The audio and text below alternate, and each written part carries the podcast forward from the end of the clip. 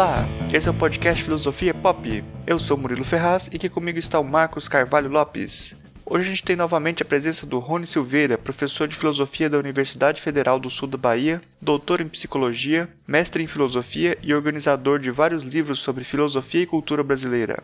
Esse é o nosso episódio número 36 e hoje falamos sobre religiosidade brasileira.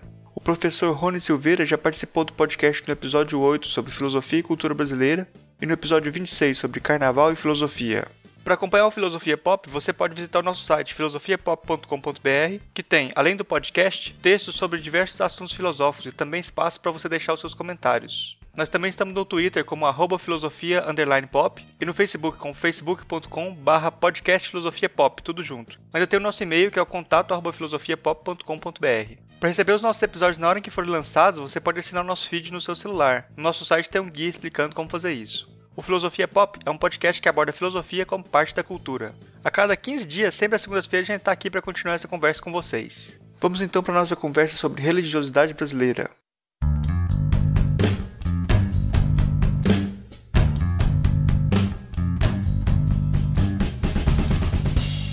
Hoje a gente recebe aqui mais uma vez o professor Rony Silveira. Ele já participou com a gente aqui do episódio 8 sobre filosofia e cultura brasileira e do episódio 26 sobre carnaval e filosofia. É, aí, se você quiser uma apresentação maior dele, você ouve esses nossos outros episódios com ele aí, que a gente faz uma apresentação. O primeiro episódio lá, né, o Filosofia e Cultura Brasileira, ele faz uma apresentação é, maior sobre ele. Rony, é, a gente vai conversar hoje aqui sobre religiosidade brasileira, né? Eu queria começar perguntando para você o que, que a religiosidade brasileira tem de diferente. Olha, eu poderia começar citando é, um dado que, em geral, a gente é, deixa passar desapercebido, mas você tem uma coisa curiosa no Brasil com relação à religiosidade, que já chama atenção de saída, né? É, é a criação de uma religião brasileira no pleno século XX, né? É, se a gente é, eu estou falando da, da, Umbanda, né? Uma religião brasileira criada no século XX, né?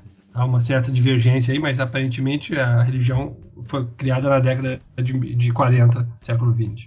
É estranho, né? Nós estamos no século XX, a gente fala tanto em secularização, em decadência do mundo religioso, quer dizer, nós já estamos no século XXI, né?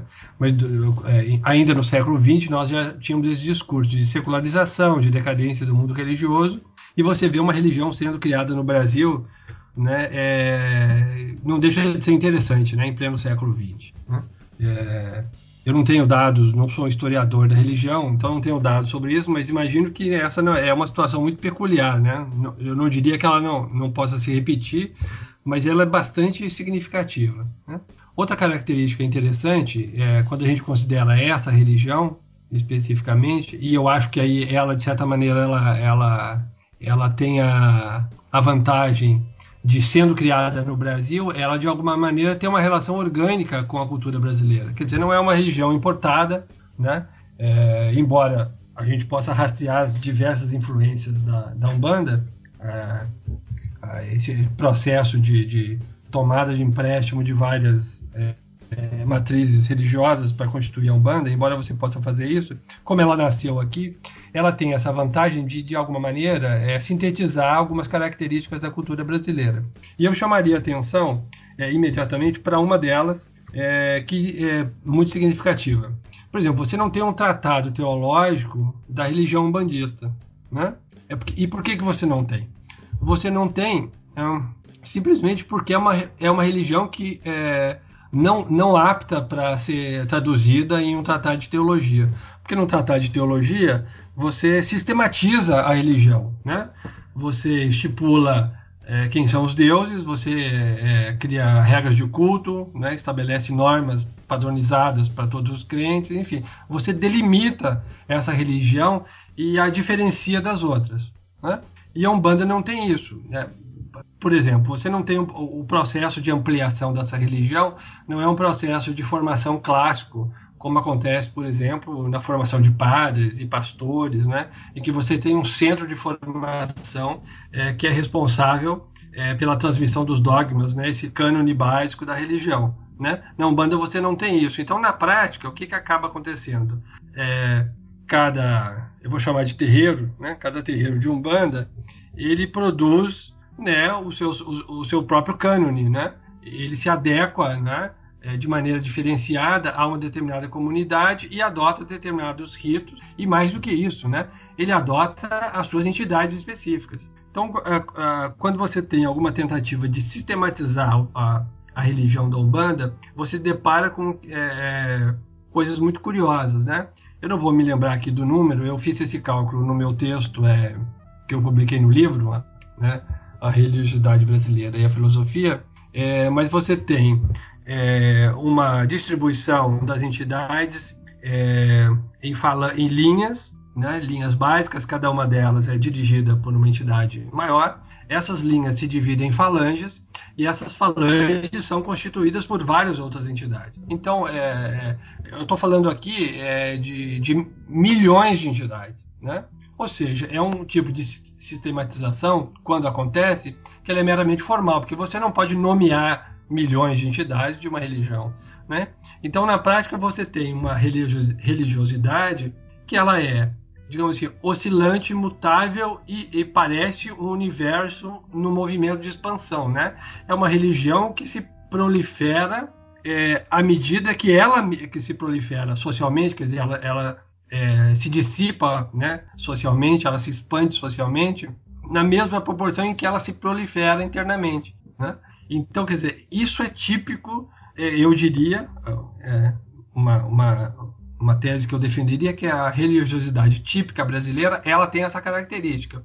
Mesmo né, quando você é, cultua essas religiões tradicionais, por exemplo, quando, como o cristianismo, que tem de fato né, é, divindades bem estabelecidas, você tem um cânone religioso, você tem um sistema de culto né, é, bastante específico.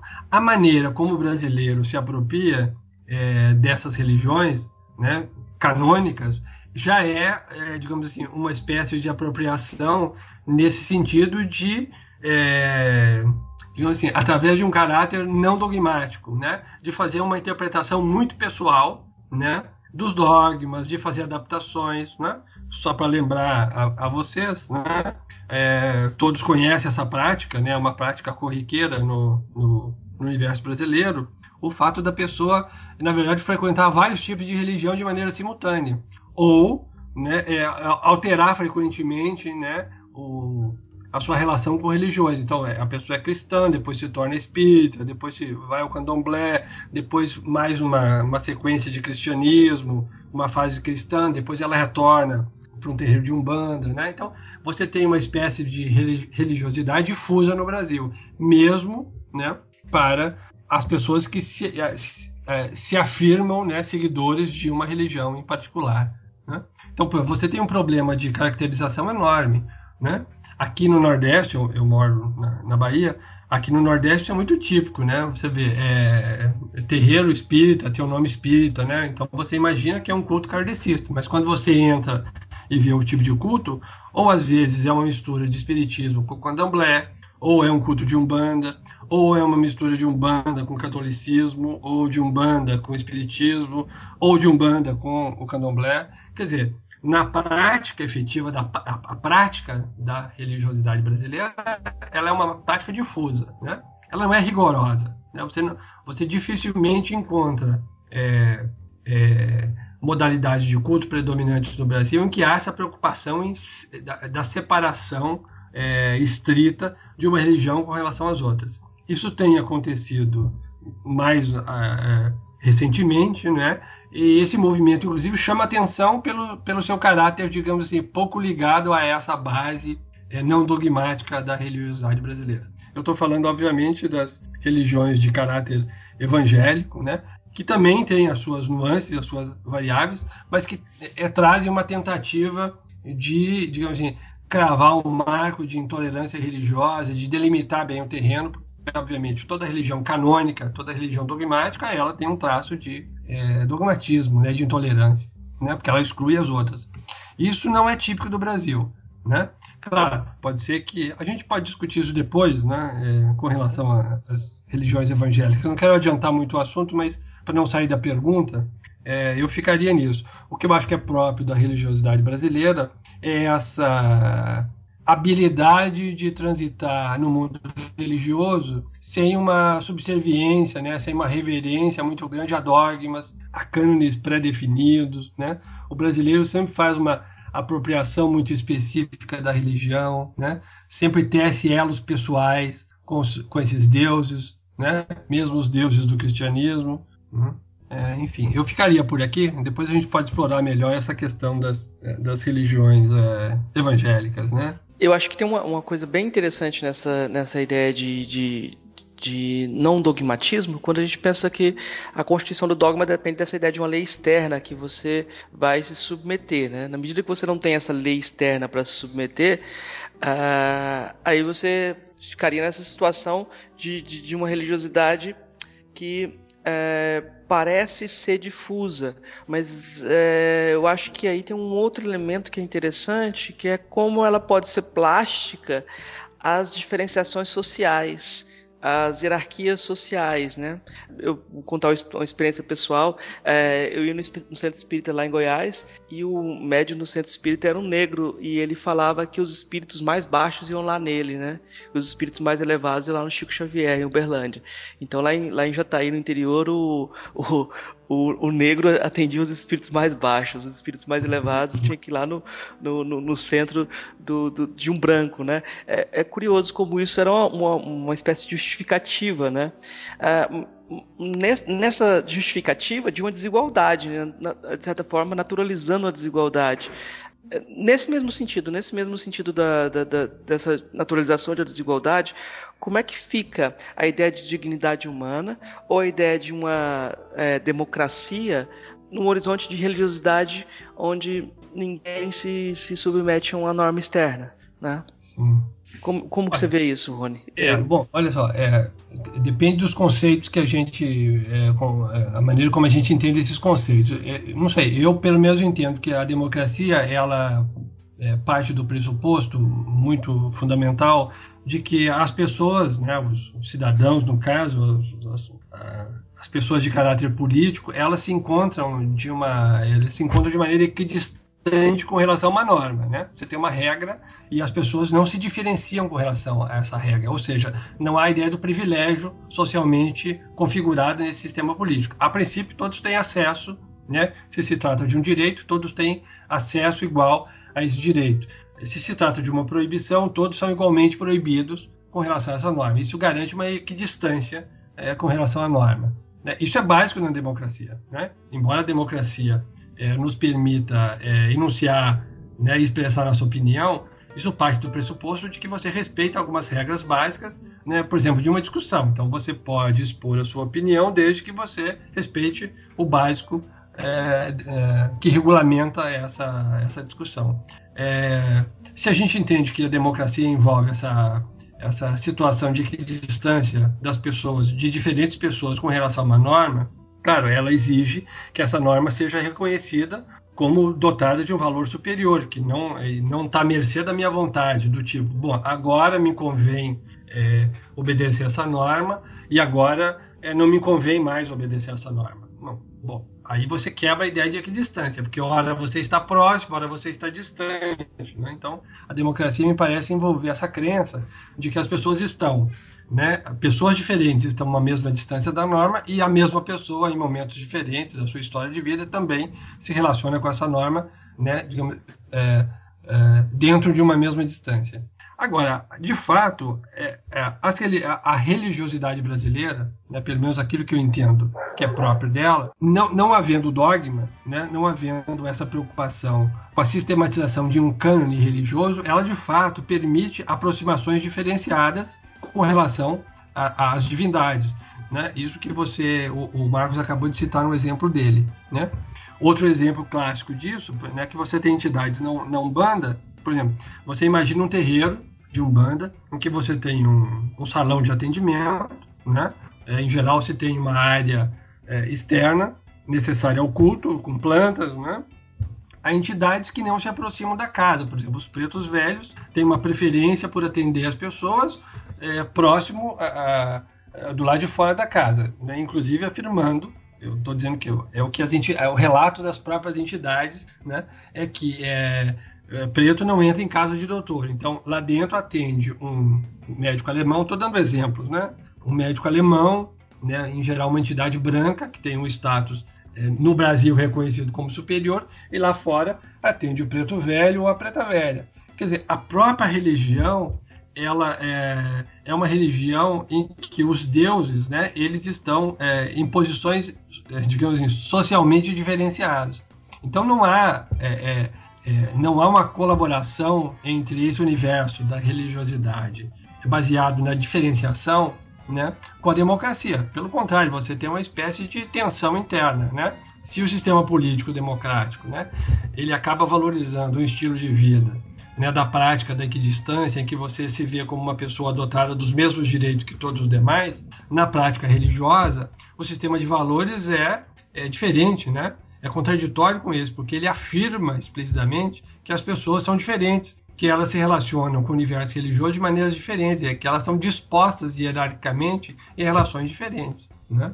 Então, é, me parece muito problemático é, é, que você tenha um sistema político é, democrático consolidado num país de base religiosa né, é claramente antidemocrático, que valoriza né, as hierarquias sociais e as, as diferenciações é, sociais naquilo que a gente pode chamar de, de, de acesso à riqueza social. Né? Há uma diferenciação enorme. Né? Uma religião que tem essas características, ela não favorece a consolidação de um, de um estilo de vida democrático, muito menos de um sistema político democrático. Né? Então, é claro, é, talvez isso, é, se a gente entender que a religião é um elemento fundamental né, para a estruturação de um modo de vida, vamos falar, vamos pensar numa coisa que a gente pode chamar de civilização brasileira. Se a religião é fundamental para articular o modo de vida brasileiro, certamente ela tendo essas características, né, de é, valorizar as diferenciações sociais, né, portanto, é, forçar a quebra da distância é, com relação a, normas, ela vai prejudicar enormemente a, a, consolidação de um modo de vida democrático. Né? Ela está em confronto com isso. Talvez, se a gente entender que a religião tem essa, essa posição especial do ponto de vista da configuração é, de um modo de vida da civilização brasileira, a gente poderia talvez é, entender um pouco qual é a dificuldade de consolidação da democracia no Brasil, né? porque ela está em confronto aberto com o sistema de valores. Na verdade, você tem dois sistemas de valores, né? Um sistema democrático importado do mundo ocidental, que não se adequa muito bem, que não consegue ganhar terreno efetivamente ao longo do tempo, porque está em confronto com né, um conjunto de valores que não cede espaço né, é, para esse tipo de, é, de postulado do mundo político. Enfim, é, como é que fica a dignidade? Né? Bom, a dignidade ela é negociada. Né? As entidades estão ranqueadas, eu estou falando da Umbanda, né? As entidades estão ranqueadas, né? É, de maneira hierárquica, né? Ah, os crentes estão é, é, é, dispostos de maneira hierárquica, né? É, alguns, alguns médiums atendem a determinado tipo de entidade, outro atende outro tipo de entidade, que tem o seu público específico, né? Você tem, na verdade, uma religião que se adequa às diferenças sociais no Brasil. Então, ela não, ela não entra em atrito com isso, ela não força né, uma mudança da estrutura social. Né? É, se o, o, filósofo alemão Hegel tinha razão quando dizia que não é possível fazer uma reforma política sem fazer uma reforma religiosa, bom, então se isso é válido ainda hoje, né, ele falou isso no século XIX, se isso é válido ainda hoje, então nós não vamos conseguir, por exemplo, nos tornar um país plenamente democrático se não reformarmos a base religiosa né, de crença das pessoas. Se é que a religião ainda ocupa um lugar especial né, nesse sistema de que estrutura um conjunto de valores. Né? Me parece que no Brasil a religião ainda tem um peso considerável nesse aspecto. A despeito do né, vivermos no século XXI, você tem todo um processo de secularização, né, a influência crescente das ideias científicas, né, é, que é, produzem explicações, né, é, maximamente objetiva, sem nenhum tipo de, de apelo a fatores religiosos, mágicos, né? né? que faz uma leitura é, prosaica da natureza, né? entende a natureza como uma coisa absolutamente destituída de qualquer tipo de espiritualidade. Mesmo nesse contexto, né? você tem não só a perseveração de um estilo de religiosidade, me parece muito própria, mas inclusive com a criação de uma religião como eu citei agora há pouco, né, a Umbanda no século XX.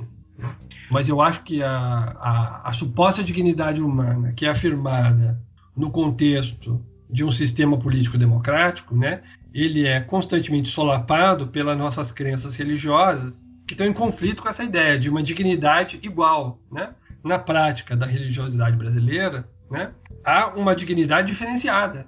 Né? Não é que não há dignidade, há uma dignidade diferenciada. Eu fico pensando nessa quando você fala da diferenciação que a religiosidade no, no Brasil, as, as, religiões fazem, é, social até, eu fico pensando se ela é tão diferente nos outros lugares também, assim, porque parece que se você pega, sei lá, dentro do judaísmo mesmo, o, aquele que é mais bem sucedido, ele acaba ficando mais próximo do altar ali. É, será que ela é tão diferente assim dos outros lugares, essa, man, manter esses status assim na sociedade? Olha, é, é, eu acho que sim, tem algumas diferenças, porque olha só, é, é, no caso do judaísmo, né, quer dizer, essa, essas diferenças são diferenças, é, é, digamos assim, exteriores. Se, mesmo se você pega o judaísmo antigo, quer dizer, é, o sucesso no mundo não significa absolutamente nada, até porque o judaísmo antigo não acredita na, na, na imortalidade da alma, né? Então todo mundo, é, aquele ditado bíblico básico, né?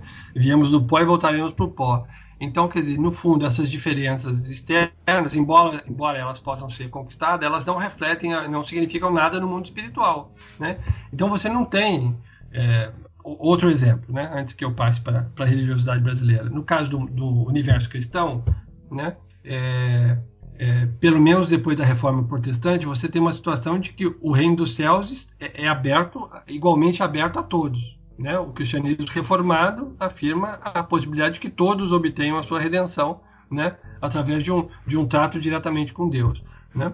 Esse mundo está aberto, igualmente aberto a todos. Agora, no caso das, da prática da religiosidade brasileira, né?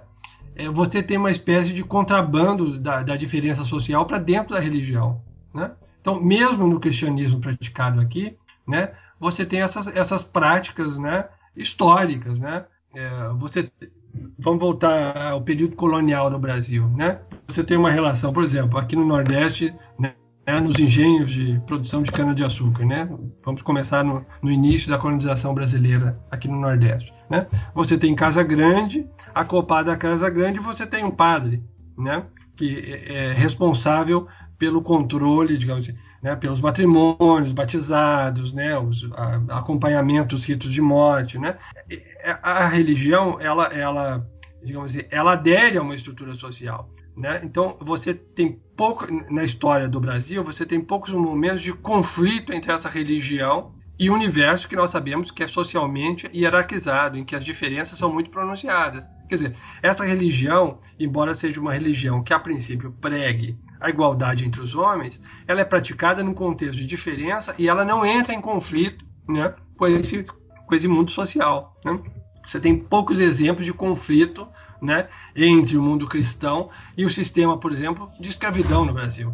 Né? Você tem poucos exemplos de conflito. O que você tem é, pelo contrário, né? Um, uma capacidade plástica de, de, adaptação do cristianismo ao Brasil que é impressionante. Né? É, me lembro aqui de uma passagem que eu acho fantástica. Né? É um texto, um livro do Joaquim Nabuco sobre é, o seu pai, Nabuco de Araújo, é chamado Um Estadista do, no Império. Ele conta, enfim, a carreira política do pai é, como ministro da Justiça do Dom Pedro II né? E ele cita um caso muito interessante em que o ministro da Justiça, uh, Nabuco de Araújo, pai do, do, do Nabuco, é, ele teve que fazer uma intervenção. Né? É, nós estamos vivendo no Segundo Império um momento em que é, a igreja ainda não é independente do Estado. Né? Então, o ministro da Justiça teve que fazer uma intervenção em conventos né? Em função, do, digamos assim, das más práticas existentes dentro dos conventos. Ou seja, a, a, falta de moralidade era tão grande que o ministro da Justiça teve que intervir nos conventos. Né? Ou seja, o cristianismo né, é, no Brasil ele se adequou é, é, é plenamente às práticas sociais existentes. Ele jamais é, é, em raros momentos ele, ele, não conseguiu fazer isso, ele, ele, se tornou uma religião plenamente adaptada na sua prática é, ao mundo brasileiro. Né? Então você tinha, por exemplo, conventos que tinham escravos é, e que produziam cana-de-açúcar. Né? Tinham escravos para produzir cana-de-açúcar. Quer dizer, eles funcionavam como uma fazenda típica. Né? Eles tinham uma propriedade, plantavam cana-de-açúcar e produziam açúcar. Mão de obra escrava. Né? Ou seja, uma religião é plenamente adaptada ao mundo social na, na qual ela se encontra. Quer dizer, ela, ela raramente conseguiu é, tensionar o ambiente no sentido de que a sociedade é, pudesse se transformar em uma coisa diferente. Né? E, e, você tem vários exemplos, a própria, o próprio cristianismo reformado europeu, como ele é vivido na Europa né? e nas colônias é, europeias é, de culturas de matriz reformada, né? falo dos Estados Unidos, né? a própria Austrália, você tem uma relação diferente em que a chegada do colono né, de matriz é, de vida árdua, difícil de enfrentamento com o mundo natural, diferente, né, hostil às vezes, né, às vezes correndo risco de vida em situações que, que poderiam ser perigosas e moralmente degradantes, o crente dessas religiões é, canônicas, né, dogmáticas, né, ele é, se mantém ereto, ele não faz concessão ao meio ambiente. Pelo contrário, ele conquista esse mundo né, baseado nas suas crenças religiosas. Esse mundo se torna, portanto, o espelho das suas crenças religiosas. Aqui no Brasil você tem uma prática, você teve uma prática histórica que é de adaptação, né? adaptação permanente. Né? Todas as religiões que nos influenciaram são é, religiões é, adaptáveis. Né? O, há, é, muito interessante sobre isso, eu faço uma referência no meu, no meu no meu texto, no meu capítulo do livro, é, sobre essa questão, analiso a questão da religião indígena, da religião africana, da, do catolicismo é, português, né? É, por exemplo, o catolicismo português, você tem narrativas, né, de que em principalmente de é, estrangeiros ou que visitavam Portugal ou que visitavam o Brasil na época, você tem a seguinte narrativa que é muito é, é comum, né? da absoluta falta de respeito durante os cultos, né? um, comportamento assim displicente. Então você tem em Portugal, é, por exemplo, numa procissão, né? Então os trabalhadores braçais, né, as pessoas mais rudes da sociedade, ficavam ali. Então as moças de família que iam passando na procissão iam ouvindo asneiras, né, iam ouvindo é, é, galanteios, né, insinuações durante uma procissão religiosa. Né? Não sei se vocês conhecem, mas hoje no Brasil você tem uma, uma algumas é, alguns eventos religiosos que são absolutamente profanos, né? Eu é, residi é, em Juazeiro do Norte, no Ceará, e pude acompanhar as procissões em homenagem ao Padre Cícero, são vários durante o ano, né?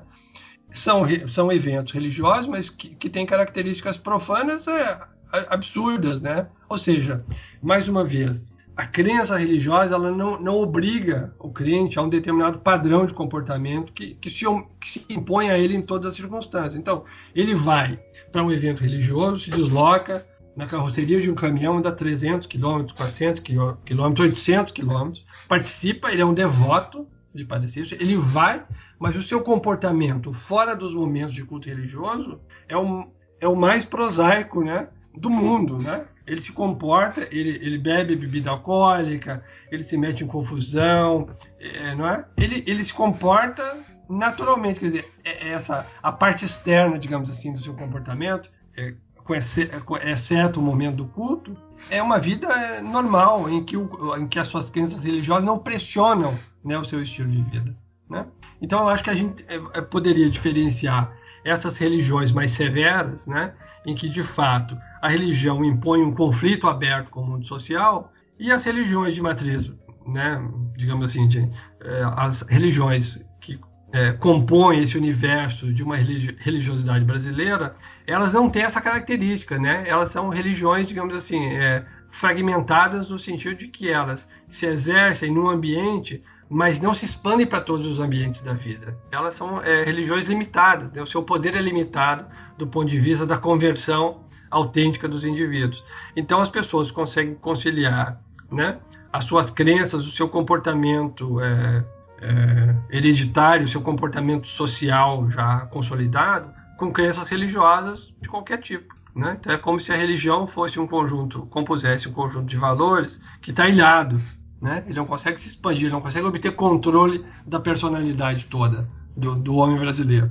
Né? Ele se exerce né, num determinado momento da sua vida, num determinado conjunto de atitudes, mas não se expande. Né? Ele efetivamente não é convertido se a gente entende que a ideia de uma conversão autêntica envolve a profundidade, quer dizer, você não revolve o terreno da personalidade profundamente, ele não se transforma né, verdadeiramente em outra pessoa. Por isso é fácil, né? Olha, eu sou cristão, olha, eu sou espírita, olha, eu vou ao candomblé, de preferência, como o brasileiro gosta de dizer, para me garantir, né? Eu vou em todos eles, né? Porque eu não sei qual é que pode estar certo. ok? Não, é, eu acho que essa frase, eu não sei qual vai dar certo, que complementa bem a questão que a gente vai fazer agora, que é a ideia de, um, de do que seria moralidade nesse caso, né? É, não moralidade que se submete, mas a moralidade que cria mundos. O ato moral é aquele que o sujeito cria um mundo de acordo com o seu desejo. Né? É, eu acho que só isso justifica o fervor das orações do, do, dos, dos, deputados corruptos quando pregam propina, né? Se está dando certo, é porque Deus está com eles, né? É pois isso é. então. Tem uma cena famosa aí gravada em que os caras embolsam dinheiro, se abraçam e fazem uma oração, né? Você nota, quer dizer, é, é a religião ela não está é, em desacordo com essas práticas, né? porque é uma religião sem dogma. Ela, ela, ela é, o brasileiro, né, o culto do, do, da religião brasileira, da, próprio da religiosidade brasileira, ele permite essa apropriação, né? E, e, a gente pode pensar, nossa, mas que mau caratismo, né? Assim, que, é, bom, por que, que as pessoas que embolsam dinheiro depois de um ato de corrupção, elas, elas se abraçam para fazer oração? Porque elas acreditam que, que as divindades, sejam lá quais forem, estão ao seu lado. De fato, é um agradecimento pelo dinheiro recebido. Né? É um roubo, mas é um agradecimento pelo dinheiro recebido. Não há nenhum constrangimento né, nessa crença de que a religião está a nosso serviço, né? de que ela é adaptável à nossa realidade. Né? A pessoa não se sente, nossa, não se sente assim, nossa, eu estou roubando dinheiro público, eu estou fazendo mal para outras pessoas, portanto isso é pecado. Ela não sai com peso de consciência quando faz isso. Né? Pelo contrário, ela se sente abençoada, tanto é que ela agradece o dinheiro recebido, né, através da corrupção, né? Então você nota essa situação, quer dizer, obviamente uma prática religiosa como essa favorece, né, a, a busca, né, pela vantagem, né, aquilo que nós dizemos que é típico do malandro brasileiro, né, é tentar tirar vantagem das situações, né, eu diria, tentar tirar é, vantagem das situações, e já que nós estamos falando de religiosidade, tentar tirar proveito das situações, abençoado pelas divindades, né? Porque as divindades são maleáveis, né? Você negocia com essas divindades, né? né? Isso é uma prática comum, né? Entendeu? A ideia do sacrifício ou de alguma coisa que, que depois que isso foi combatido historicamente pelo cristianismo reformado, quer dizer, a salvação pelas obras, né? Você se salva por aquilo que você faz porque você agrada a Deus e como recompensa, então Deus te salva. Né? É um é resultado daquilo que você fez durante a sua vida, que você pode ser salvo por aquilo que você faz. Como as divindades são adaptáveis, né? então você pode se salvar, inclusive, é, é, cometendo atos de corrupção né, e recebendo a dádiva que é o dinheiro. Né? Então você tem, na verdade, uma, uma, uma, uma prática religiosa né, extremamente porosa, que, que admite né, que a pessoa, com sinceridade, isso que é importante ressaltar, né, que a pessoa, com sinceridade, né, é, se sinta legitimada para praticar é, atos de corrupção, por exemplo, como eu me lembro dessa cena agora, né? As pessoas embolsando os maços de dinheiro e se abraçando para rezar. Eu não me lembro é, mais quem era. Provavelmente os ouvintes devem se lembrar também da cena. Né? É, não, não, há nenhum motivo para fazer uma encenação, né? a menos que eles soubessem que estavam sendo filmados. Né? Não é uma encenação, é uma manifestação espontânea, é uma manifestação religiosa de crença, de crença verdadeira. Né? Não há nenhuma incompatibilidade entre crenças religiosas, entre acreditar em divindades né? e pensar que essas divindades estão sendo benéficas, né? estão sendo é, é, é agradáveis né? com o crente, estão lhe fornecendo dinheiro obtido por meio de corrupção, por meio do roubo. Então você tem uma religião extremamente maleável, né? Uma religião que, é, ao invés de, de, retomando a questão básica da pergunta, só para terminar, ao invés de ela exigir é, reverência a princípios, né? Ela se adapta às pessoas. Então, na verdade, é uma moralidade, digamos assim, flexível, né? Veja bem, não é a prática da, imoralidade, é uma moralidade, é uma moralidade porque ela está sendo justificada por valores religiosos, mas plenamente adaptados à prática, ao comportamento de qualquer um de nós. Né? Então, você não tem uma tensão entre a prática religiosa e a moral. Né? Você tem uma adequação entre a moral que já existe e os valores religiosos que dão cobertura né, para essas práticas. Né? É uma espécie de legitimação religiosa de um comportamento que já é dado socialmente. Né? Se é a corrupção, ok. Né? Eu poderia dizer que a religiosidade brasileira, sim, ela abençoa os atos de corrupção. Né? É o, o jogador que sempre agradece o, a vitória, Deus sempre ajudou o time dele, né? O time, tipo, sempre, sempre, sempre, tem o um jogador lá agradecendo a Deus, agradecendo o gol, é sempre por Deus, quando ele perde não é, não é outra coisa não, né? Exato. Deus, Deus ajuda todos os times. Estranho você imaginar que é, uma divindade vai tomar a partida no jogo de futebol da terceira divisão do campeonato nacional, né? é muita falta de ocupação. Mas né, é isso, né? Quer dizer, por quê? A divindade está ocupada né, nem é com o seu time, é com você, né? É com o jogador, né? né? né? Há uma divindade específica, né, ocupada com isso, né? porque isso é importante para ele, portanto é importante para a divindade. Né? É, como que a, essa religiosidade não dogmática é, se combina com a reivindicação da perfeição? Com a reivindicação da perfeição? Olha, eu acho que não sei se a gente pode falar de reivindicação da perfeição, mas de alguma maneira, né? É, dado o conforto extremo, né, para qualquer crente desse tipo de religiosidade. Conforto extremo, que eu estou chamando de conforto extremo, o fato de que a religião não, não obriga a alterar a sua linha de comportamento, não constrange a não fazer alguma coisa que ele sempre fez. Na verdade, eu acho que ela é uma espécie de acabamento de uma crença é, na, na, sua própria perfeição. Né? Quer dizer, em geral, as religiões elas é, obrigam o, as religiões é, dogmáticas, as religiões canônicas, né, é, é, de dogmas, elas obrigam o crente a um esforço de adaptação. Quer dizer, do, no processo de conversão, você se propõe a ser alguém diferente do que você é.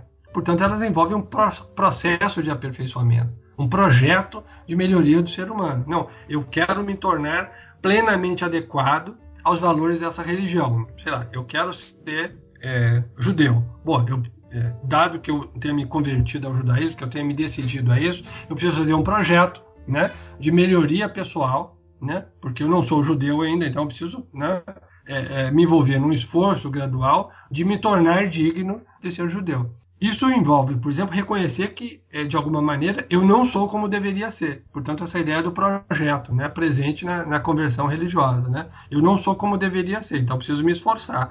Para isso, eu preciso monitorar o meu comportamento. Bom, como na religiosidade brasileira você não nota esse movimento, né, você não tem aí implicado nenhum processo de aperfeiçoamento, né, não há um projeto na direção do qual nós nos movemos, portanto, não há comportamentos inadequados quando confrontados com esse valor, nessa personalidade que eu gostaria de ser, com essa finalidade do meu projeto. Como não há isso, né, a gente pode supor o seguinte, que é, na verdade essa religiosidade ela já pressupõe a própria perfeição do indivíduo, que o indivíduo de uma maneira, é, obviamente não explícita, né, ele manobra dentro desse conjunto de valores é, a partir da perspectiva de que ele é perfeito. Então, qualquer processo de aperfeiçoamento, qualquer projeto de melhoria moral, não faz nenhum sentido, né? Porque, na verdade, essa prática religiosa de plena adequação dos valores à sua própria personalidade supõe a própria perfeição. Né? Então, não há, não há necessidade de se movimentar em direção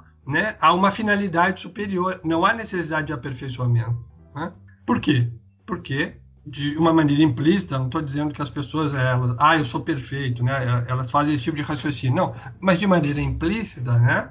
A, a, adequação plena da religião ao mundo moral do brasileiro significa que ele né, se crê absolutamente perfeito. Então, não é necessário uma mudança né, na sua fisionomia moral. Não é necessário nenhuma mudança, né, nenhum esforço para chegar a algum outro lugar, porque você já está no lugar. Né?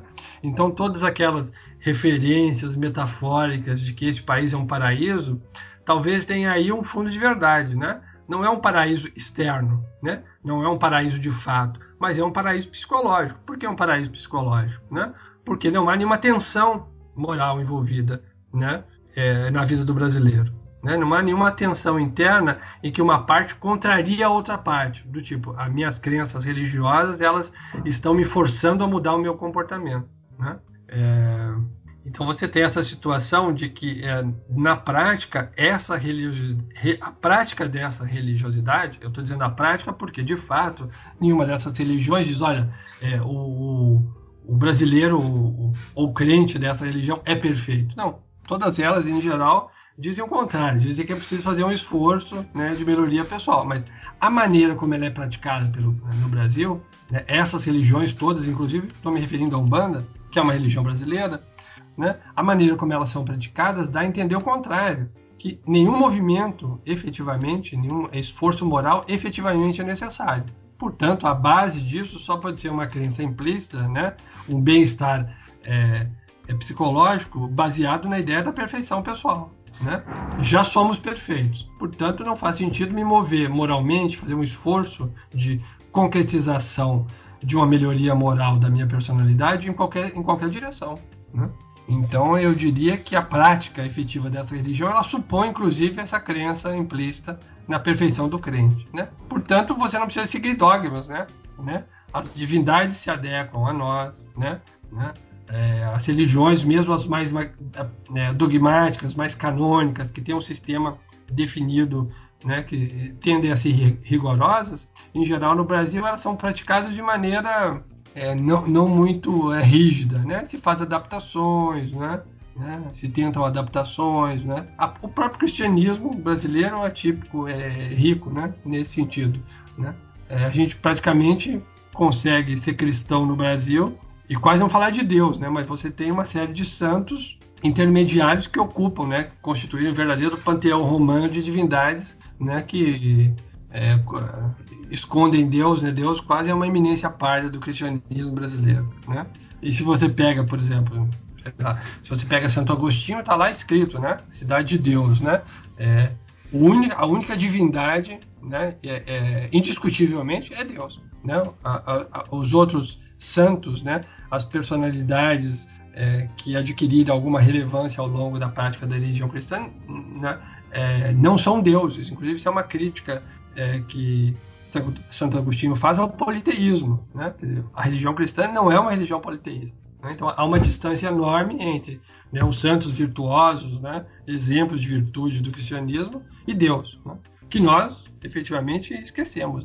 A gente sempre prefere falar com Virgem Maria pela proximidade maternal é, que temos com ela do que diretamente com Deus, que tem uma tendência a ser mais rigoroso e rígido, né? Melhor falar com as mães do que com os pais. A gente vai, é, vai dar a volta para falar um pouco da, de onde a, a porca torce o rabo, né? Onde a religião não dogmática parece ter encontrado o limite, né? É, essa esse limite parece estar nessa, nessa no, no, nova é, religiosidade neopentecostal, né, que reivindica uh, participação política, a gente pode falar de uma bancada evangélica ou até de um projeto de, de poder, né, dessa bancada evangélica que tem, é, tem reivindicações bem dogmáticas, né, ela reivindica muitos limites, né. Curiosamente, assim, só para complementar essa ideia de que ela reivindica é, limites, ela incorpora o diabo, né? O diabo faz parte do cotidiano, né? O diabo, o diabo afeta a vida das pessoas no dia a dia, né? É muito curioso isso, né? Como como é, é, é uma religião que reivindica limitações, mas em termos de discurso ela acredita na, for na força da, da, daquilo que ela, que ela vai contra, né? Ela acredita na força da, da, da do, do, que ela, ela geralmente persegue as religiões africanas, né? Mas ela acredita na, na, na macumba, no poder da macumba lá que vai fazer o mal, no poder da, da, da de, de, de um despacho. Ela parece ter essa crença, como se o diabo estivesse presente no dia a dia das pessoas, né? É curioso isso, né? É, mas olha só, é, é, essa, essa é uma tática é, muito antiga, né? É, é, você só pode oferecer uma, uma, uma, salvação, um bom remédio, se você primeiro afirma a presença de um grande mal, né? É, por exemplo, você nota isso, por exemplo, o movimento de contra-reforma, né? É, criação da Companhia de Jesus né, no, no, universo cristão está é, tá, tá muito ligado, né, portanto, da Inquisição, né, os processos inquisitoriais da Igreja Católica, eles são muito ligados a, a, primeiro afirmar a presença universal e onisciente do demônio, né? O demônio está por toda parte. E isso é estranho, inclusive, ao mundo da Idade Média, né? Antes da Contra-Reforma você não tem essa crença, né? De repente começam a aparecer crenças na na presença né, é, universal do demônio. O demônio está por toda parte, inclusive nos nossos pensamentos, né? é, é, subitamente você cria a necessidade de um perigo iminente, então você justifica né, a prática da contra-reforma, da tortura, da inquisição. Né? É, é, é, essa é uma prática muito comum. Né? Primeiro você cria é, aliás, é uma prática muito comum não só no mundo da religião, né? Se a gente notar bem, é, por exemplo, tem um, pensador importante na filosofia chamado Descartes, né? É, ele está procurando uma, talvez no seu trabalho principal, né, mais importante, chamado As Meditações, ele está procurando uma certeza absoluta, né? Para obter essa certeza absoluta, é, não basta apenas né, é, lançar dúvidas sobre as coisas. Ele, ele inventa um artifício que ele chama de gênio do mal. Né? O gênio do mal seria uma espécie de entidade maléfica cuja ocupação consiste em enganar as pessoas. Né?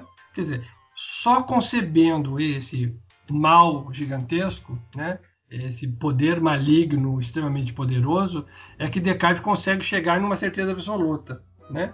Então, da mesma maneira, você só consegue oferecer a salvação se você é, coloca a pessoa, né, o crente, em potencial sob perigo.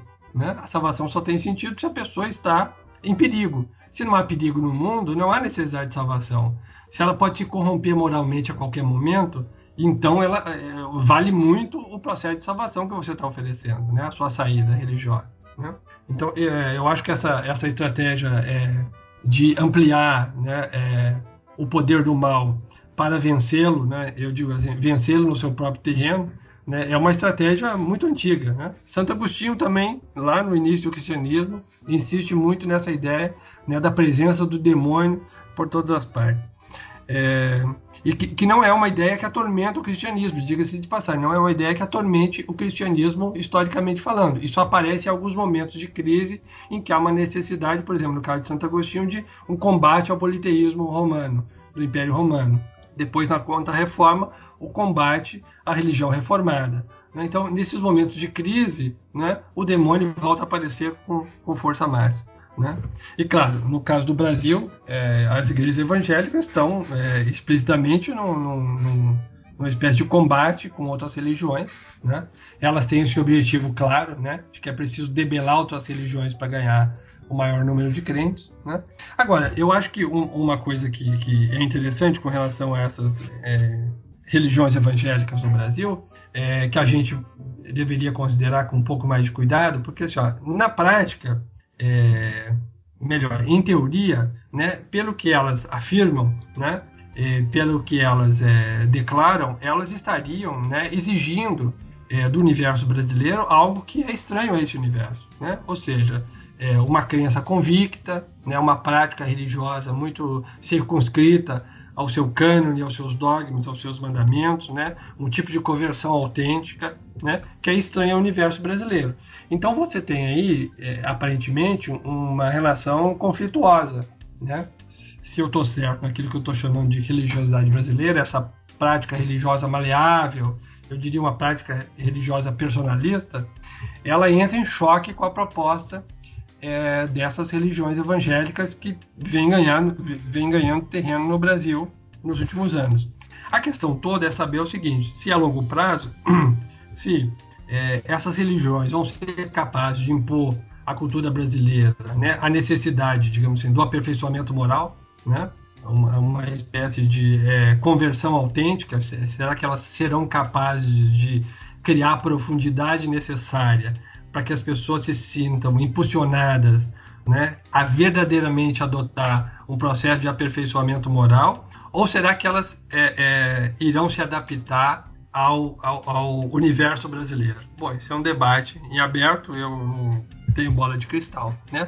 Agora, o, o Marcos, na pergunta, falou, fez referência à bancada evangélica. Bom, se nós nos basearmos na bancada evangélica como como representante desse movimento religioso, nós já sabemos a resposta. A, a resposta é que o Brasil venceu a religião evangélica, né? porque efetivamente a bancada evangélica é, não agrega é, nenhum tipo de moralidade especial na prática política brasileira. É isso nós podemos ver e veremos mais no decorrer das investigações de corrupção, da, da denúncia, das negociatas. Né?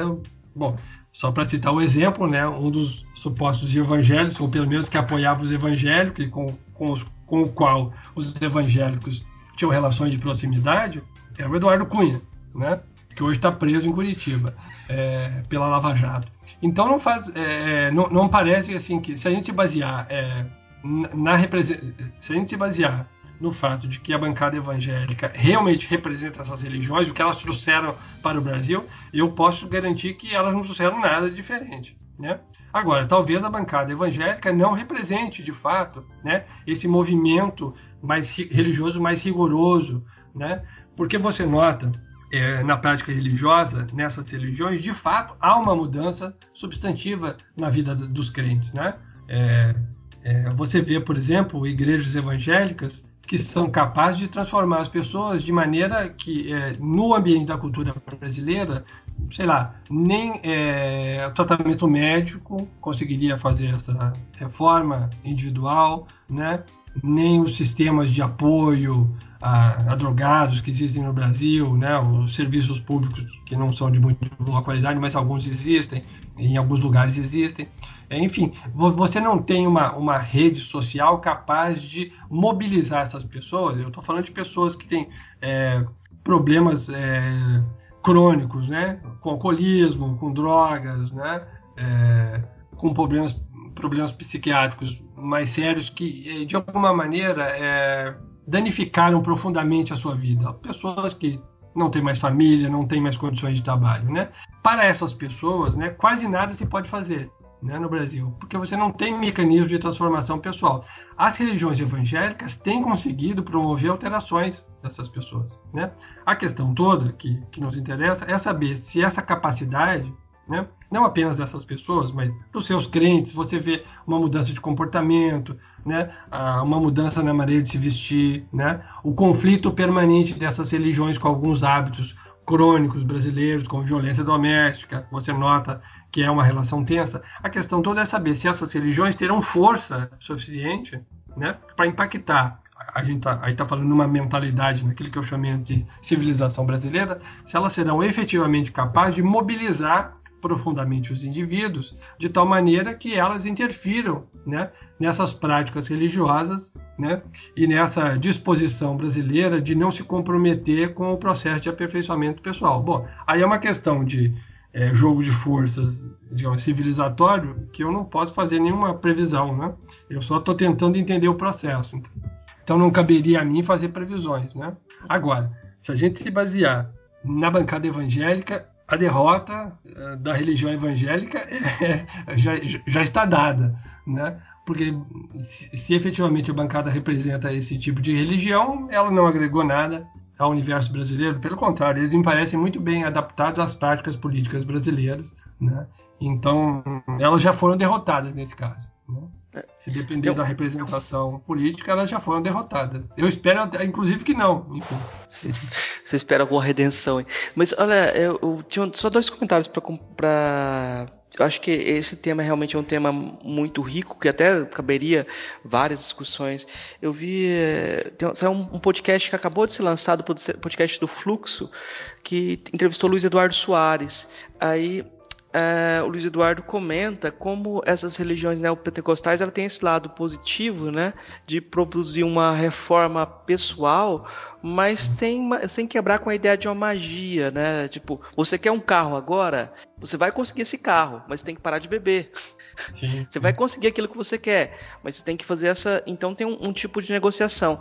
Uh, por outro lado, o Mangabeira Unger ele tem uma tese de que as religiões neopentecostais são é, marcas de um tipo de reformismo meritocrático no Brasil, que geralmente são, são as pessoas que vêm de baixo, que transformam a sua vida, são uh, que estão ascendendo na sociedade, querem uma sociedade mais meritocrática, vamos dizer assim, em termos uh, mais democrática, né? que ela quer quebrar com os Sim. valores do clientelismo tradicional. Essa Sim. perspectiva do, do, do Magabeira Unger é até é, dá um, um, valor muito positivo para as igrejas protestantes, inclusive porque ele diz que os protestantes vão lugar em que nenhum católico iria. os, os neopentecostais vão lá e tentam fazer esse tipo de conversão. Agora, só um claro. outro comentário que eu acho bem interessante: tem um professor da, da, da, da Unirio, chama, do, da, do Direito, que é doutor em filosofia também, o Willis Guerra, ele comenta que dá, você pode traduzir, é, é justificado traduzir o gênio maligno do Descartes, não por gênio maligno, mas por gênio malandro. Se você traduz o gênio maligno por gênio malandro e você pensa no, no, nessa religiosidade brasileira, ao invés de refutar com o absoluto, você vai negociar com ele. É, pois é. Então, Agora, então, que... eu só, só, queria acrescentar uma coisa sobre essa questão de, de, efetivamente fazer diferença. Eu acho que meus exemplos também não, não foram muito bons. É, me lembrei agora de uma situação é, muito é, eloquente, né? Por exemplo, é, eu morei em vários lugares aqui no, no interior do Nordeste, né? É, e em função de várias circunstâncias, acabei tendo que construir mais de uma casa, né? Bom, depois da primeira experiência, eu adotei uma estratégia que é o seguinte: eu, eu em geral, é, isso aconteceu é, quando eu morei em Redenção, no interior do Ceará. Eu fui ajudar a criar uma uni universidade, né? A Unilab, universidade que o Marcos agora trabalha, inclusive.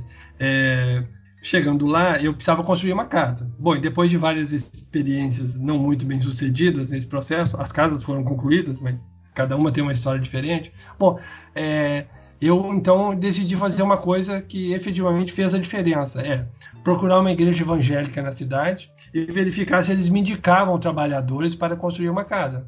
Né? E aí eu resolvi problemas crônicos. Por exemplo, segunda-feira de manhã, ninguém chegava bêbado para trabalhar. Né? Então não tinha que ficar é, verificando se os caras estavam em condição de trabalho ou se alguém ia se matar ali, porque ia deixar cair um tijolo na cabeça um do outro, alguma coisa assim. Né? Porque essas pessoas, efetivamente, elas têm um comportamento diferente. Né? Não vou dizer 100% das pessoas, não é isso, não é? mas há uma diferença substantiva. Né? É, as pessoas alteram, essas religiões elas conseguem é, mobilizar as pessoas para mudar o seu comportamento. Nesse sentido, elas promovem um tipo de é, originalidade no universo da religiosidade brasileira.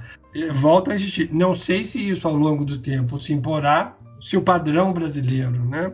É, da, da, religião personalista se imporá, ou se nós teremos um tipo de negociação entre elas, o que aliás não é é, distante da prática é, brasileira, né, de fazer essas negociações, né, negociações que deixam tudo como está, né, de fato, né, a civilização brasileira tem essa característica de lidar com valores externos e é, antagônicos, é, mas a, é, terminando por neutralizá-los. Enfim, é, depois poderemos fazer outra discussão sobre isso, mas você tem vários exemplos históricos com relação a isso. de qualquer maneira, efetivamente faz diferença. Né? Agora, claro, a questão é saber se do ponto de vista é, é, é, do ponto de vista da civilização brasileira, estou me permitindo falar assim, é se isso vai, vai ter efeito ao longo do tempo ou não, né? Se, se, se tratará de mais um tipo de, de adaptação que nós faremos desses valores, preservando os nossos próprios valores que têm se mostrado hegemônicos é, é na história do, é, desse país, né? Só para acrescentar uma coisa na mesma linha do Rony, para a gente fazer uma coisa para complexificar um pouco. Esse mesmo tipo de exemplo eu já vi usado lá no, no, no centro-oeste brasileiro, gente falando, não, eu prefiro contratar a gente que vem do sul. É, porque eles já tão, estariam mais integrados a uma ética do trabalho do que o pessoal que é da própria região centro-oeste, né? É muito curioso isso também. É como se a gente tivesse também é, uma diferença entre sertão e litoral, é, nessa, principalmente quando a gente pensa no, no centro-oeste, é, nos sulistas, né? É, existe um exemplo que eu já vi num livro que estava trabalhando sobre a questão do sertão, que quando você oferece terra para sem terras gaúchos, uh, eles ocupam aquela terra como se fosse a terra da família deles e querem propagar por gerações aquilo, né? Agora, segundo uh, o livro, quando, quando pessoal de outras uh, nortistas ou uh, o pessoal do centro-oeste ganha o seu pedaço de terra, ele ocupa aquela terra, aquela terra é, é a dele, mas o filho dele que vai procurar a terra dele em outro lugar. É como se tivesse sempre um horizonte de milenarismo que ele pudesse ir para outro lugar, começar a vida, né? É, a migração não, não para, né? Isso é bem curioso, né? Como se houvesse uma tensão também em termos de, em termos regionais, né? Sim, sim, sim. É, você tem isso no, no, no você tem uma mentalidade é, no Sudeste, no Sul, mais, é, digamos assim, apropriada para as relações impessoais, relações é, de produção, né? A, a impessoalidade, né? É, me lembro aqui na Bahia é, uma declaração de um, uma pessoa me dizendo, é, reclamando, porque ele trabalhava numa fábrica de calçados, é que naquele processo de disputa é, por imposto, né, os estados começaram a fazer uma, uma, guerra fiscal. Algumas empresas de calçados do sul, na região de, da região de Novo Hamburgo, principalmente, migraram para o Nordeste. Né? Então, uma dessas empresas, elas se instalaram na Bahia e tinha, claro, problemas com, com os trabalhadores. Né? Então, eles trouxeram gerentes do sul do país. Né? E essa pessoa era um trabalhador me contou que eles quebravam as máquinas. Né? É uma, é uma coisa que a gente vê na história da, da da Revolução Industrial, né? Os funcionários quebrando a, a, as máquinas, né? É, eles faziam isso, né? Porque eles tinham intervalo, entende? Porque com o, a supervisão do pessoal do Sul, essa coisa de, do tempo do trabalho, da produtividade, é uma maneira de resistir a uma mentalidade que é avessa, né? É avessa, né? As pessoas não estão dispostas a isso, né? É, eu estava contando a, a, história da construção das casas, né? Teve uma época que eu adotei o sistema de trabalho de segunda a quinta, né? Ou às vezes eu mudava de terça a sexta, porque ou, ou os caras chegavam bêbados na segunda para trabalhar, ou enfim, tem sempre, né? E as declarações são o seguinte: não, mas a gente aqui não trabalha a semana inteira, né? Porque isso não é necessário. E, e, e efetivamente não é necessário, né? Porque a vida já é boa, então não é necessário um processo de aprimoramento, não há essa ideia de economia, né? De guardar dinheiro, ou, ou não, se, se adota um padrão de vida e é esse o padrão de vida. Né? Então, se você ganha o necessário para isso, está tudo muito bem. Né? Então, você vê aí que não, não há essa, essa sensação da imperfeição, né? de uma necessidade que nós, que temos uma mentalidade é, mais ocidental, né? somos o tempo todo é, atiçados por ela. Não há essa demanda, não, não há essa experiência da imperfeição, da necessidade. Né? Olha, quem não tem necessidade está no, no, reino da perfeição, né? Quer dizer, do que eu preciso. Eu tenho tudo que eu preciso. Isso é felicidade. Né? Então, claro, essa, esse choque interno entre uma mentalidade, eu diria a mentalidade da falta, né? do sul, do sudeste, essa, essa mentalidade mais próxima da, das disposições do trabalho é, e da ética do, do trabalho, elas estão em conflito interno no Brasil com um outro tipo de mentalidade. Né? Eu não tenho dúvida disso. Né? Quando você mora em vários lugares do país, você nota né, que é, diferentes regiões têm diferentes variações, inclusive, dessas combinações. Né?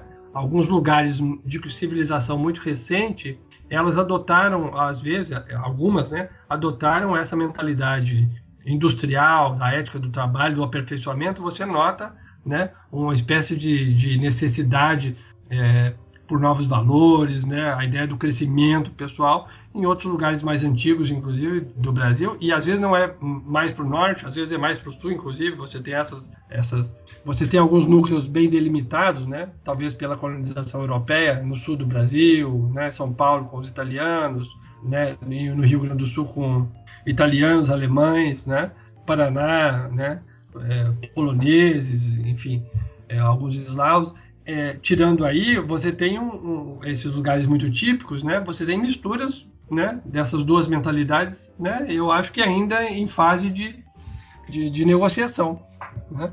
Então, o fato de quebrar as máquinas é um tipo de negociação, né? Dessas duas mentalidades, né? O, o, o, o proprietário levou, é, trouxe aqui para a Bahia os gerentes do Sul né? Mas os funcionários quebravam as máquinas. Então é uma negociação, é uma disputa por, por terreno, né? Porque essas duas mentalidades elas estão em conflito, é óbvio. Né?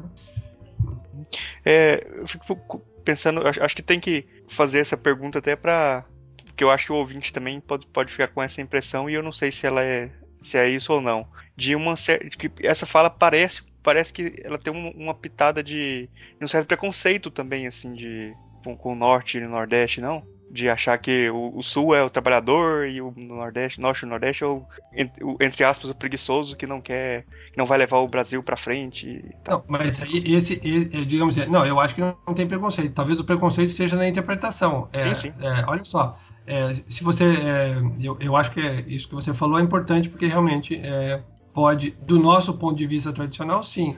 Vamos pensar no seguinte, né, num, num ponto de vista diferente, que inclusive eu tentei adotar num outro livro que não tem a ver com religiosidade, chama Apresentação do Brasil.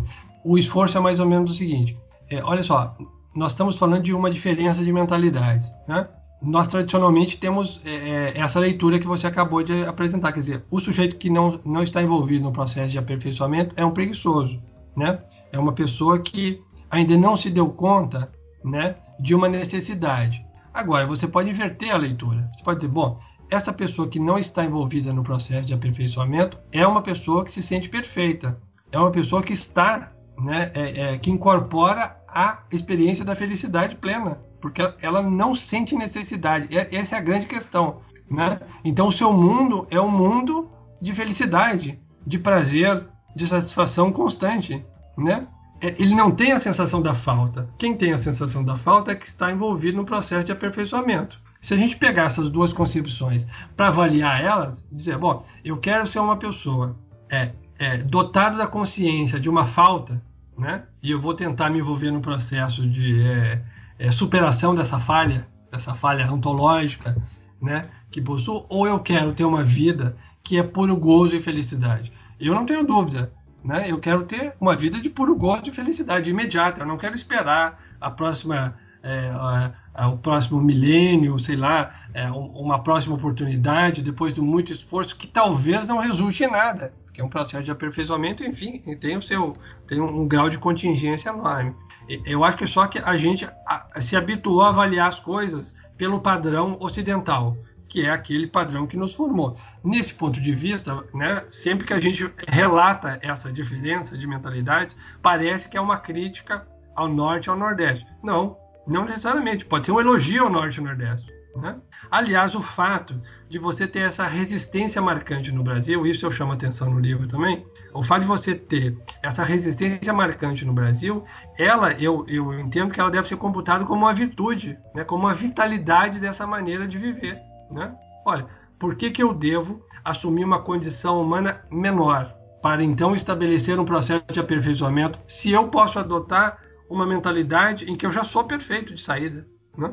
Entendeu? Então eu não preciso passar por aquela experiência que nós religiosa que nós estávamos nos referindo há pouco, de ter a experiência do mal muito perto, de ser tentado o tempo inteiro, da decadência, né? do gênio do mal, de ser enganado. Eu não preciso ter isso para então me envolver no processo de superação dessas deficiências. Eu não preciso ter experiência, não é necessário que eu tenha experiência da deficiência, né? Eu posso ter optar pela experiência da completude. O que me falta? Nada me falta. Portanto, eu sou feliz. Se eu sou feliz, o que eu devo fazer? Gozar da vida, ter prazer, né?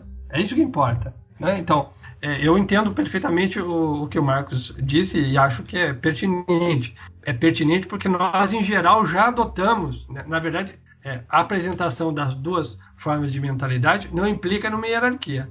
Né? É, então, um pouco de cuidado com isso. Né? É, nós é que adotamos esse ponto de vista em geral, que é o ponto de vista ocidental. Né?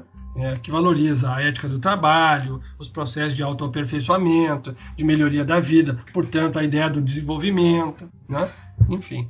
Né? Isso é, é, é, é, é um tema para uma outra discussão muito diferente, mas, de fato, pela mera apresentação da diferença das duas mentalidades, a gente não poderia dizer que uma é melhor que a outra ou que uma é a pré-história da outra, né? então que o destino é, é, se tornar desenvolvido, portanto, adotar uma ética do trabalho, é, em, se envolver em processos de autoaperfeiçoamento. Eu não acho que seja necessário. Realmente não acho que isso seja necessário. Aliás, é discutível, né, inclusive, se esse rumo da civilização ocidental, é, encabeçado pelo mundo europeu, né, transportado para os Estados Unidos, se isso é efetivamente, do ponto de vista de um sentido humano, um bom sentido, né, uma boa direção. Eu não sei se é uma boa direção.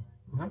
É, se você vê o estilo de vida que as pessoas, é, o conjunto de valores que as pessoas adotam nos países desenvolvidos, Eu estou falando de, não de valores ligados ao mundo material, de bem-estar material, né? Inclusive de conquistas espirituais em termos de conhecimento. Não estou falando disso. Estou falando da sensação de realização humana.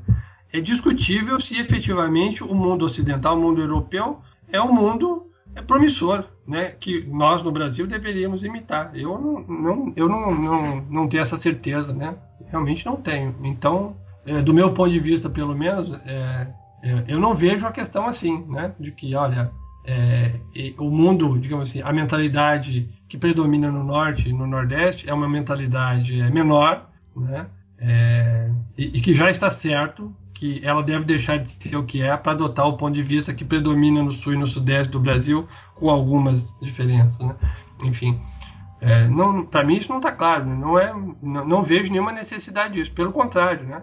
É, a, a, o estudo, por exemplo, da vitalidade, da religiosidade brasileira, essa ideia da personalização da religião, ele coloca realmente em questão, né, é, porque a, em questão a necessidade de assumir esse ônus da falha. Né? É, é necessário assumir a falha para que você se envolva no processo de aperfeiçoamento. Quem não reconhece a sua falha não se envolve no processo de aperfeiçoamento. Agora, que falha é essa? Essa falha é justificada? Né? Precisamos dessa falha? Uhum. E eu acho que também, só para concordar, eu acho que essa, esses termos são é, polêmicos, mas eles fazem parte de um tipo de narrativa que é muito comum em vários lugares para mostrar uh, uma diferenciação entre zonas mais industrializadas e zonas menos industrializadas. Geralmente, as zonas litorâneas mais industrializadas se colocam como motor da nação, aquilo que traz o progresso, e sofrendo resistência dos povos atrasados do interior. Né? Uhum. Uh, essa dicotomia no Brasil é muito existe também essa narrativa que coloca São Paulo como motor do Brasil, e nesse sentido, os goianos se dizem paulistas, né? Sim. os goianos vão se identificar, não, nós já fomos São Paulo. Enquanto os paulistas vão falar que eles são goianos apenas, né? Sim, sim, sim. Então essa disputa narrativa é muito é, reincidente e em vários países ela acontece. É, quando o cara escolhe, é, não, vou escolher o, o alguém que é do sul porque isso já é um preconceito, uma reivindicação de perfeição também né? Isso que é o curioso também, né? Não é uma questão de, de falar por educação também, ou processo de autocriação também. Eu acho que aí já tem um, um a palavra diz, um preconceito, né? É, mas eu, a questão não é naturalizar nada disso, mas é, problematizar e aprofundar, né? Colocar as coisas para é, em questionamento. Até porque, de fato, se você olha para os índices, os indicadores de desenvolvimento, você vai dizer, bom, o Sudeste é mais desenvolvido que o Nordeste. Eu não tenho dúvida disso. A questão que eu estou me colocando é, se isso, no fundo, no, é, isso é promissor, né? ser desenvolvido efetivamente é um benefício? Estou é, dizendo do ponto de vista da realização do ser humano. É efetivamente um, um benefício? Né? Ter um índice de desenvolvimento humano numa região efetivamente faz diferença? Né? O, que se, o, o, o que se sacrifica para ter esses índices? Vale a pena no cômputo geral? É, é uma pergunta difícil que eu realmente não tenho resposta para ela. Né? Mas eu acho que a pergunta tem que ser feita. Né? Isso também não significa você dizer o seguinte: bom, nós temos essas duas opções só, né? entende? É, nós parece que nós estamos falando de dois mundos estáticos, né? Bom, esses dois mundos estão em movimento, né? E eles se negociam o tempo inteiro, é óbvio, né? Não só é, nós temos essas mentalidades diferentes dentro do mesmo país, como o, a ética do trabalho, a ideia do aperfeiçoamento pessoal, faz parte do, do universo ocidental, né? Do qual nós somos um tipo de é, como é que eu vou dizer? Eu não vou dizer um tipo de, de de sucursal porque não, não, não, não representaria. Nós somos um tipo de manifestação, né? Eu às vezes acho que nós não somos parte do mundo ocidental. Enfim, é, é difícil responder essa pergunta porque ela envolve, parece que os filósofos são muito pretensiosos, né? Colocar o mundo ocidental de um lado, o Brasil do outro e ponderar o que, que é melhor, o que, que com que critério eu faço isso. Uma coisa eu tenho certeza, né? É, avaliação feita do interior de cada uma dessas mentalidades gera o mesmo resultado em sentido contrário. Né? É, se eu tomo pé, se eu sou um adepto da ética do trabalho, né, do autoaperfeiçoamento, né, do desenvolvimento da, da da nação e das pessoas, bom, eu faço uma avaliação do Nordeste, eu digo, bom, o nordestino é preguiçoso. Agora, se eu faço uma avaliação do ponto de vista da mentalidade, que eu entendo que é típica da religiosidade brasileira, que está muito mais é, é, destacada no Nordeste do que em outros lugares do, do Brasil, eu vou ter a sensação, é, ao contrário do tipo, é, é, essas pessoas são insanas, elas se esforçam para adquirir alguma coisa que eu já tenho. Aliás, essa é, um, é uma piada corriqueira, né? Não é só uma piada, né? Tem um relato de um indígena é, num livro do um desses é, viajantes franceses que tiveram, eu acho que é, teve na expedição do Villegagnon na Fundação do Rio. É, eu me esqueci o nome dele, um dos dois. Tem um que é católico o outro protestante. Numa de, num dos livros de um dos, dos franceses, tem uma, uma narrativa é, é, de um índio né, brasileiro, nós estamos falando isso século XVI, né, narrando é, é século XVI, narrando a falta de compreensão dele do, do movimento dos portugueses, né, que vinham buscar para o Brasil, levavam para a Europa. Ele não entende, né, o sentido disso e é, é, mais ou menos essa, essa mesma, essa mesma, esse mesmo tipo de raciocínio, né? Qual é a necessidade da movimentação do processo de autoaperfeiçoamento se nós temos tudo que nós precisamos, né? Se a natureza nos dá as coisas, né? E se aqui numa vida simples, nós temos tudo que nós necessitamos. Quer dizer, a ideia da necessidade é uma ideia forjada culturalmente. Então, de repente, ela não tem nenhum sentido. Enfim, você pode gerar aí duas avaliações é, mútuas né, de incompreensão. Né? Olha, eu não entendo a sua necessidade pelo autoaperfeiçoamento e o outro diz, eu não entendo a sua displicência e não se envolver no autoaperfeiçoamento. Né? Ou seja, a, você trabalha de maneira desnecessária e você é um preguiçoso, uma coisa assim.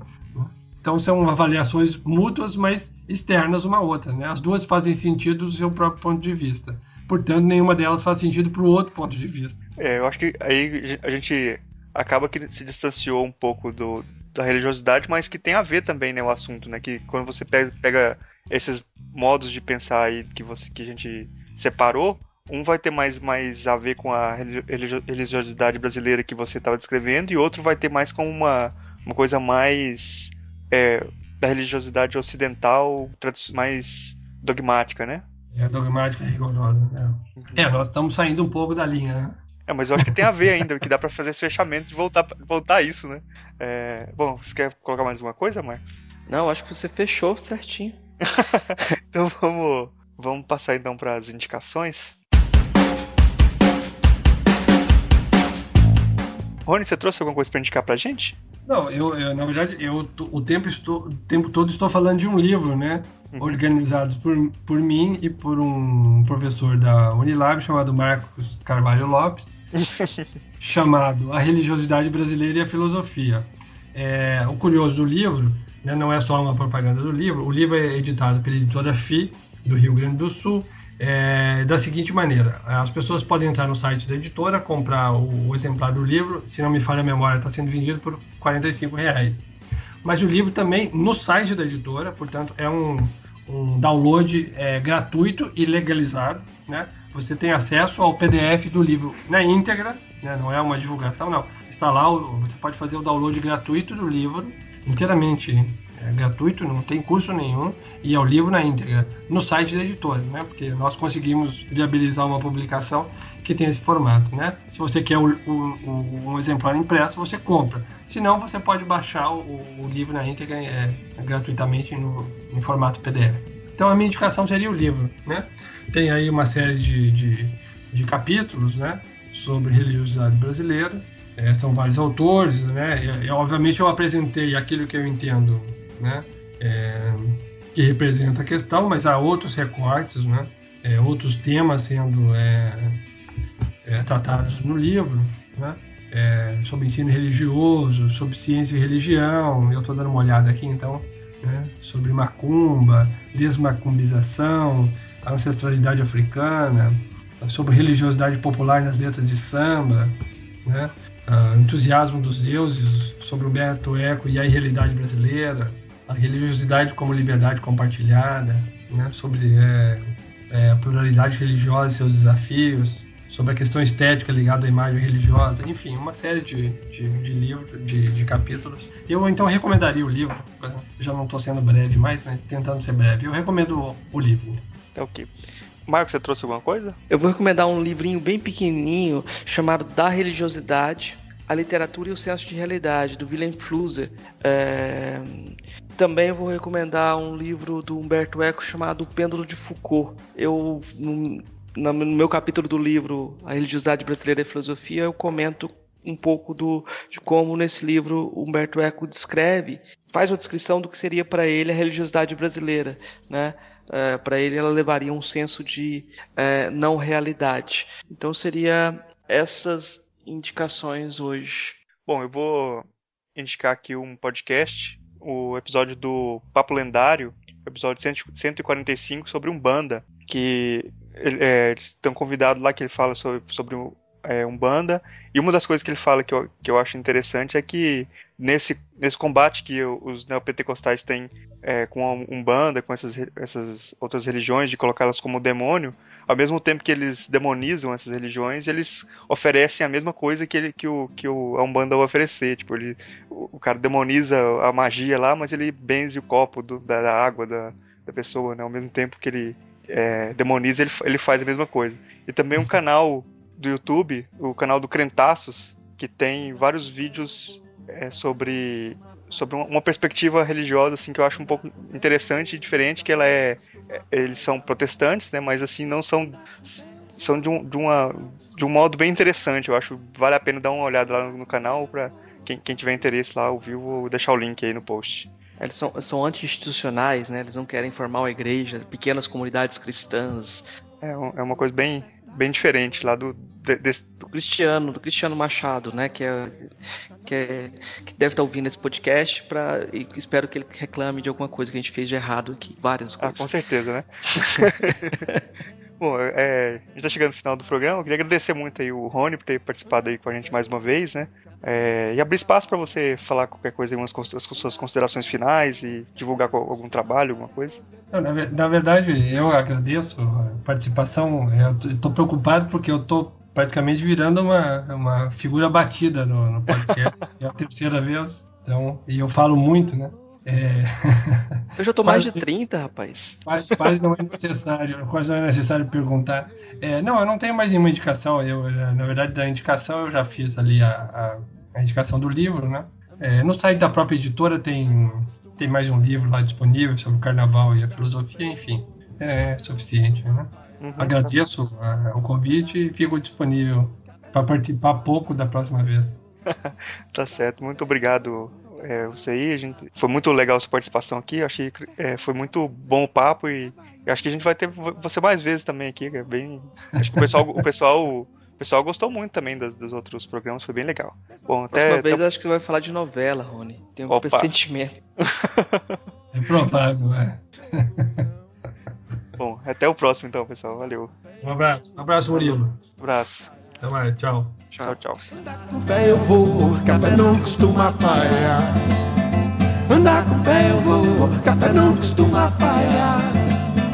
Andar com fé eu vou, café não costuma falhar. Andar com fé eu vou, café não costuma falhar. Andar com fé eu vou, café não costuma falhar.